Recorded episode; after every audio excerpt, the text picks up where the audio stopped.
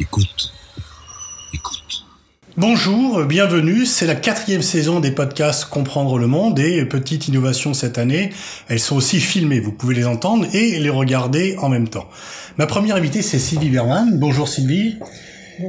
Vous êtes euh, diplomate, vous avez été en poste plusieurs fois à Moscou et Pékin et Hong Kong avant d'être ambassadrice euh, euh, en Chine, à Londres, à Moscou et puis vous étiez auparavant occupé, vous étiez à la direction des Nations Unies et également à la politique de sécurité commune européenne. Donc un parcours assez complet.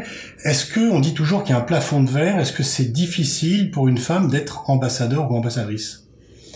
Alors, je pense quand je suis rentrée au Quai d'Orsay, c'était euh, pratiquement euh, impossible. Sinon, peut-être dans un petit pays, les choses ont quand même beaucoup évolué la société a évolué en même temps et ça a conduit aussi euh, le président de la République, le ministre, à être beaucoup plus volontariste. Il y a aujourd'hui des femmes ambassadeurs, également dans les grands postes. J'ai été la première. J'étais la première euh, quand été nommée à Pékin, mais aujourd'hui, euh, il y a des femmes ambassadeurs ou ambassadrices à Londres de nouveau, à Berlin, à Mexico, à l'OTAN, etc. Donc je pense que d'une certaine manière, le plafond de verre est brisé maintenant ça ne veut pas dire que c'est euh, facile euh, pour autant, mais, mais, la situation a quand même euh, sérieusement changé. Alors diplomate, c'est un métier particulier qui est pas très connu, qui nourrit beaucoup de fantasmes.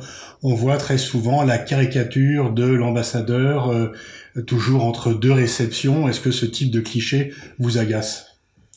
Oh, c'est un petit peu agaçant, mais bon, on a, on l'habitude, mais je crois qu'on a le souci justement de démontrer que c'est tout à fait autre chose et qu'on a en plus aujourd'hui, beaucoup plus qu'il y a 40 ans quand je suis euh, entrée euh, au Quai d'Orsay, un métier qui est un métier multiforme puisque euh, il y a évidemment tout ce qui est la, la relation diplomatique, mais il y a également la diplomatie économique, la diplomatie euh, culturelle. Et je crois que ce qui est important dans un pays, c'est qu'un ambassadeur ait le, le, visage et la voix euh, de la France euh, en l'occurrence.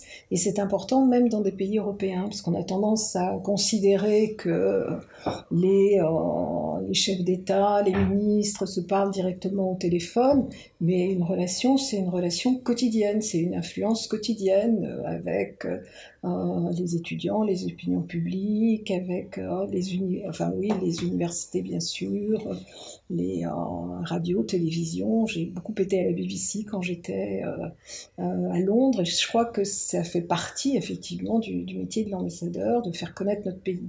Alors il y a bien sûr tout ce qui est analyse pour aide à la décision à Paris, mais il y a tout un aspect qu'on ne voit pas nécessairement et qui ne passe pas par les petits fours ou pas Est-ce qu'entre le début de votre carrière, vous étiez bien sûr pas ambassadrice au départ, mais vous voyez un peu ce qui se passe dans les postes. Est-ce que vous pensez que la dimension économique, la dimension également euh, contact et immersion dans la société civile a augmenté euh, par rapport euh, au début de votre carrière? Ah, ça a véritablement augmenté, en tout cas dans les pays que j'ai bien connus, qui étaient euh, l'Union soviétique euh, d'abord, et puis enfin la Chine, parce qu'à l'époque, euh, il y avait une communauté diplomatique et les diplomates se recevaient entre eux. Aujourd'hui, c'est plus du tout le cas. vous n'avez pas le temps de voir vos autres collègues simplement occasionnellement, euh, et vous voyez surtout euh, la société euh, civile, des responsables économiques, des, universitaires, des chercheurs, bon, à Pékin et à Moscou également. Alors vous avez vu, dans vos derniers postes de destination particulière, Moscou et Pékin, dans des pays avec lesquels parfois les relations sont compliquées. Euh, on dit souvent quand même que la diplomatie c'est fait pour euh, rapprocher euh, les points de vue, notamment avec les pays dans lesquels on n'est pas d'accord. Il y a beaucoup de gens qui estiment notamment qu'on devrait prendre des distances aussi bien avec la Russie qu'avec la Chine, puisqu'ils ne correspondent pas à notre système démocratique. Qu'est-ce que vous pensez de cette affirmation? Oui, je pense que c'est effectivement le rôle du diplomate euh, de, créer des, liens et euh, d'avoir une véritable connaissance euh, des pays dans lesquels il est, accrédité. Il faut parler avec tout le monde, de toute évidence. Il y a 193 pays aux Nations Unies et il y a peu de démocratie dans ces pays, donc ce serait absurde de se limiter à des pays dont on considère qu'ils ont plus ou moins le même système que, que le nôtre. Par ailleurs, pour les pays que vous évoquez, euh, et, euh, que ce soit la Russie ou la Chine, ce sont des pays qui ont un rôle euh, très important dans le, dans le monde. Pour la Chine, c'est une puissance géoéconomique, donc elle a un rôle économique, elle a un rôle diplomatique, politique également, parce qu'elle est membre permanent du Conseil de sécurité, on a un dialogue stratégique, donc on ne peut pas ne pas parler à la Chine, ça n'aurait absolument aucun sens. Et euh, de la même manière pour, euh, pour la Russie, qui est aussi un pays important en Europe, qui est euh, notre, notre plus grand voisin. Et même si nous avons des divergences, et peut-être même en particulier parce que nous avons des divergences, il est important de, de se parler. Récemment, le ministre chinois des Affaires étrangères est venu à Paris. Euh, il a été reçu par le président de la République et le fait que le président le reçoive et euh, ait une photo où il souriait euh, face au ministre a été considéré comme étant quelque chose qui était une sorte d'approbation tacite des violations des droits de l'homme dans ce pays. Qu'est-ce que vous pensez de, des critiques qui ont été faites vous êtes maintenant, vous êtes euh, euh, dégagé du devoir de réserve, donc vous pouvez parler librement. Est-ce que vous pensez que le président Macron a eu tort de recevoir le ministre, voire a eu tort de sourire sur une photo où il était avec lui? Bien sûr, il a raison de recevoir euh, le ministre des Affaires étrangères chinois, qui est d'ailleurs un proche de, Xi Jinping, donc c'est important parce que c'est un relais. Je pense qu'il a évoqué également euh, les préoccupations que nous pouvions avoir sur certains dossiers relatifs aux droits de l'homme, mais on ne peut pas limiter non plus la relation à cela. Euh, il est important de coopérer avec la Chine euh, en matière de protection de l'environnement, et la Chine a joué un rôle plutôt positif depuis la COP21, mais il y a d'autres domaines auxquels on pense peut-être un peu moins, qui sont l'aide qui peut être apportée à l'Afrique parce que euh, l'Afrique est dans une situation qui est, difficile. Il y a des problèmes d'immigration dans, nos pays, en Europe, et euh, je crois que la contribution chinoise au développement de l'Afrique est très importante. Donc c'est des sujets, de toute façon, euh, qui doivent être évoqués avec les Chinois et pas seulement euh, la question des, droits de l'homme. Et puis évidemment, il y a euh, la crise sanitaire, euh, les vaccins. la Chine travaille également sur, sur des vaccins et a décidé que ça serait un bien commun. Donc oui, il faut parler aux Chinois. Et puis en général, quand on reçoit quelqu'un, on lui sourit, on est aimable. Vous avez étudié à l'INALCO, vous avez fait plusieurs séjours au cours de votre carrière en Chine, aux alentours. Est-ce que vous pensez que les Français ont une information assez ample et satisfaisante. Bref, est-ce que l'image qu'on a de la Chine en France correspond à la réalité que vous connaissez? Le problème, c'est que euh, souvent, on se focalise sur un certain nombre de sujets qui sont évidemment importants. La question euh, des, Ouïghours ou euh, la loi sur la sécurité à Hong Kong, bien sûr que c'est euh, que c'est important et que ça, ça pose problème. Mais sur le reste, souvent les, les gens sont enfin ignorants de ce qui se passe de ce qui se passe en Chine. On, on vit beaucoup de clichés. on est très influencé également par les Américains. Or Trump s'est lancé délibérément dans une guerre froide euh, avec euh, les Chinois sur le plan commercial, sur le plan technologique, mais euh, invoquant également des questions de, sécurité. Or, nous n'avons pas à faire la croisade des Américains contre les, contre les Chinois.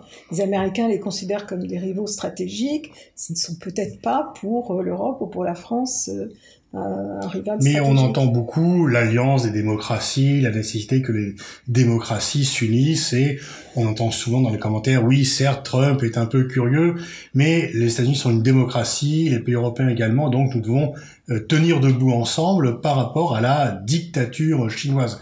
Qu'est-ce que vous pensez de cet argument l'on entend très souvent.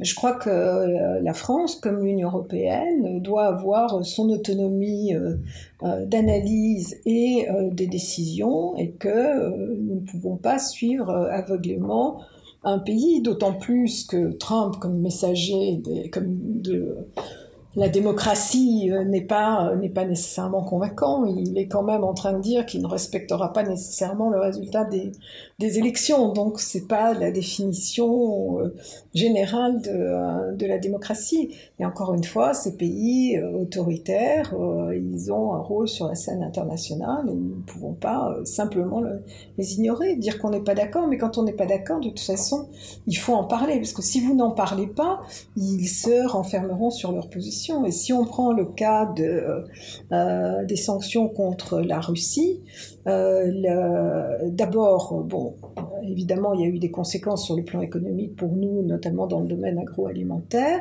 puisque les Chinois, les, pardon, les Russes ont développé ce secteur et deviennent maintenant exportateurs et, euh, et concurrents, et que même l'ambassadeur américain à Moscou, à l'époque où j'étais, John Huntsman, quand il est rentré à Washington, a publié un article pour dire que ces sanctions étaient contre-productives. Donc je crois qu'on ne peut pas fonctionner avec un pays en accumulant les sanctions. Il y en a près de 1000. Euh, 1000 sanctions américaines contre, euh, contre la Russie aujourd'hui. Et le résultat, c'est que la population a plutôt tendance à resserrer les rangs derrière son dirigeant parce que, comme la plupart des peuples, ils sont nationalistes. Justement, en Chine, qu'est-ce qui vous paraît être le moteur du pouvoir euh, chinois? Est-ce que c'est le communisme ou le nationalisme ou euh, le capitalisme par le biais de la réussite économique? Ben, Je crois que le, premier moteur, c'est effectivement le, nationalisme, c'est euh, la renaissance de la, de la grande nation euh, chinoise. C'est un système euh, qu'on dit socialiste aux couleurs de la Chine, ce qui veut dire qu'il y a une dialectique assez souple et que, en fait, les, Chinois ont le modèle, ont un modèle un petit peu sui generis, c'est du capitalisme, on parle de l'entreprise Chine et finalement euh, Xi Jinping est à la tête euh, de cette entreprise. Le communisme, je pense qu'il y a une confusion, parce qu'il y a effectivement un parti communiste. Alors, les Chinois avaient réfléchi un moment pour savoir s'ils devaient changer le nom de ce parti, puisqu'il n'était plus communiste.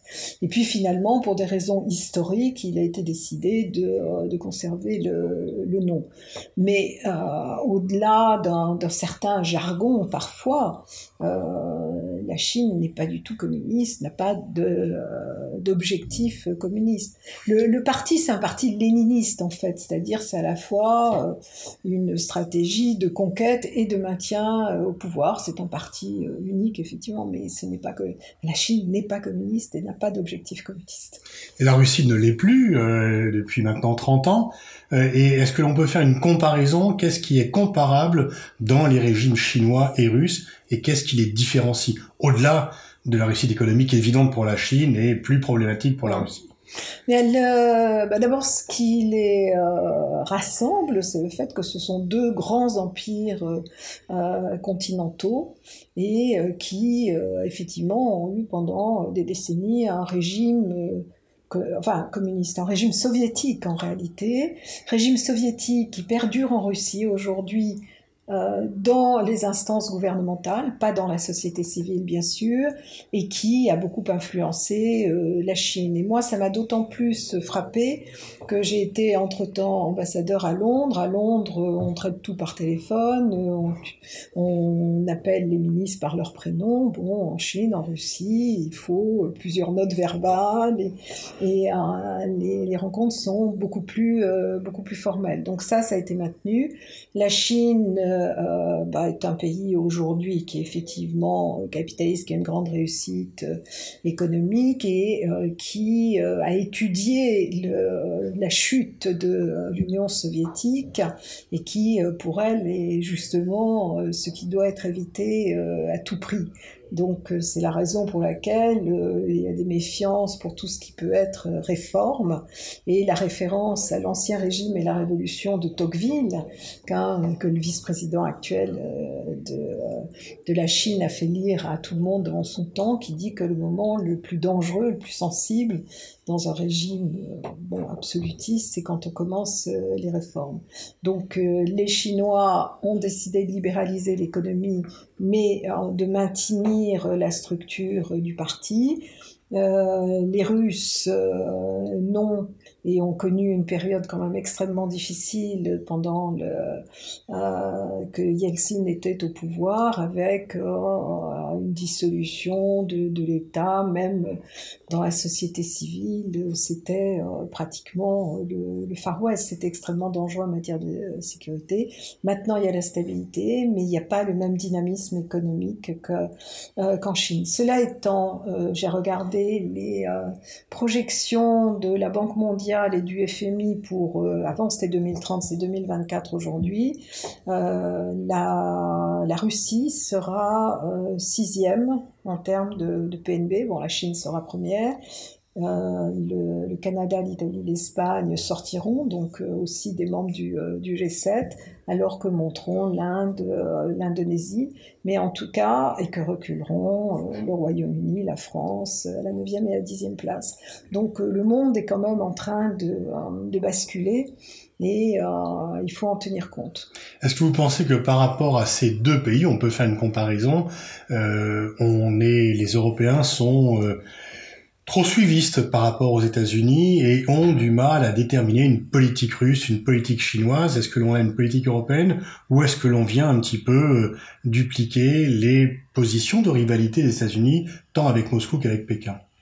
Alors je crois que malheureusement l'Union européenne a du mal à avoir une politique euh, autonome. Elle l'avait jusqu'à présent vis-à-vis de, la Chine, même si c'était pas une politique très très élaborée. C'est plus compliqué vis-à-vis -vis de la Russie parce que vous avez au sein de l'Union européenne deux pays, euh, la Pologne et la Lituanie, qui sont euh, résolument hostiles à une vraie stratégie de relation avec, avec la Russie. Donc il y a plus de divisions sur la Russie que sur la, Chine au sein de l'Union européenne, ou peut-être il y avait, parce que avec la crise du Covid, il y a beaucoup de choses qui, ont changé, non pas euh, la situation géopolitique, mais la réaction qu'on peut avoir euh, vis-à-vis de, certains pays et qui euh, fait souvent trop une, une part trop grande à l'émotion. Hmm.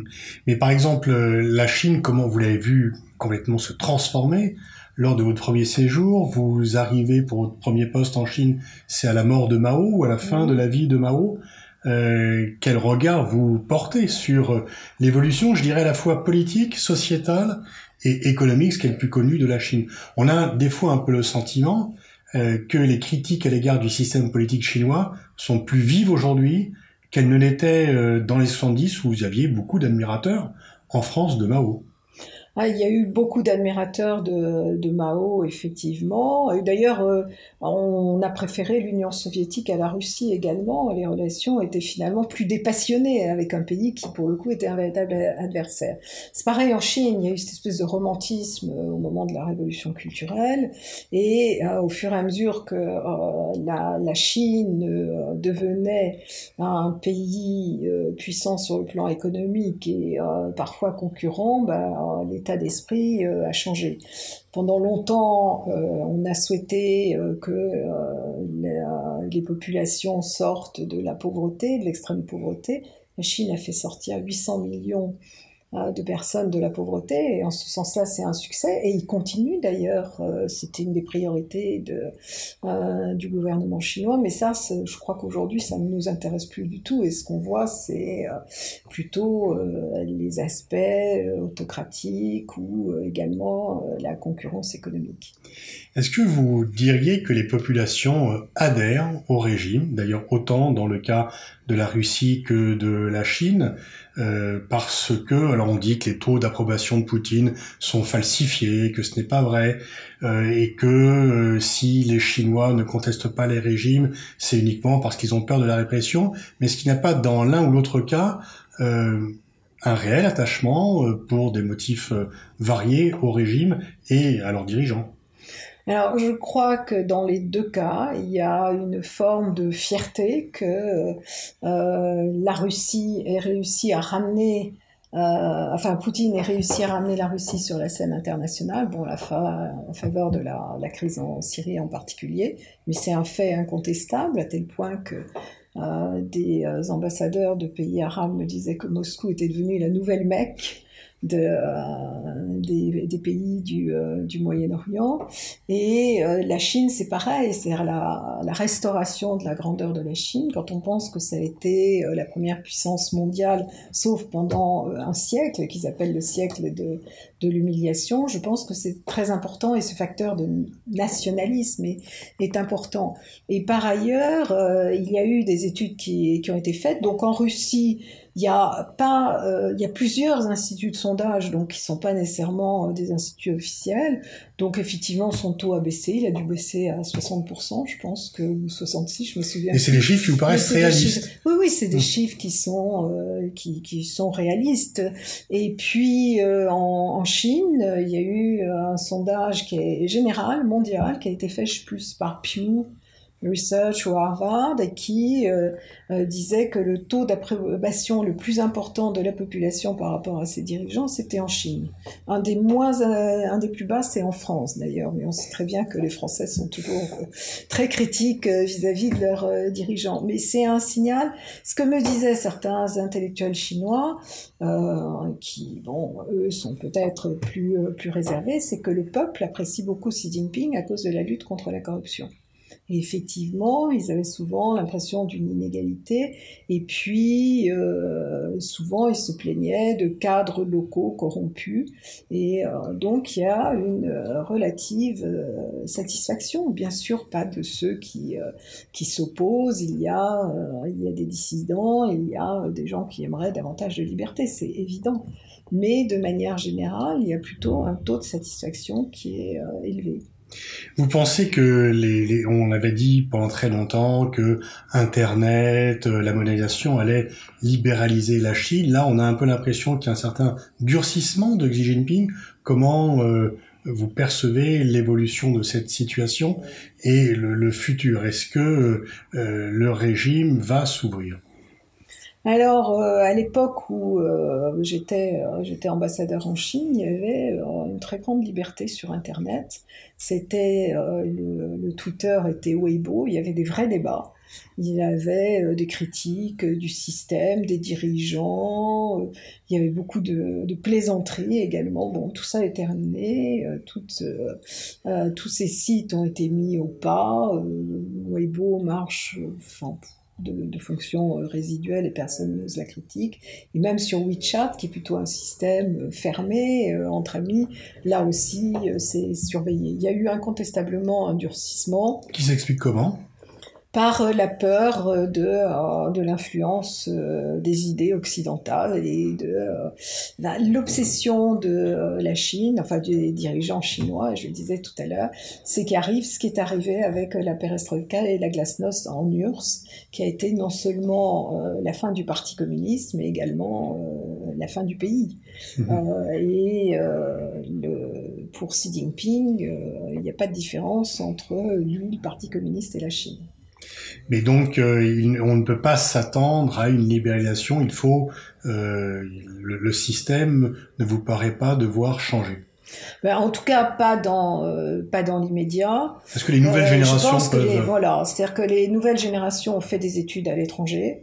Elles ont été confrontées un petit peu au débat. Cela dit, on dit très souvent que quand elles reviennent à cause des critiques contre la Chine, euh, cela renforce leur, euh, leur, nationalisme, mais néanmoins, ils ont euh, sans doute des méthodes plus modernes et seront sans doute plus ouverts. Je pense que de toute façon, le, régime en Chine n'est pas complètement figé, c'est-à-dire ils ne remettront pas en cause ce, système pour le moment, avec un parti unique qui dirige tout, y compris l'économie, et qui après tout ne fait pas si mal. Merci Sylvie Berman pour ce tour d'horizon. Merci.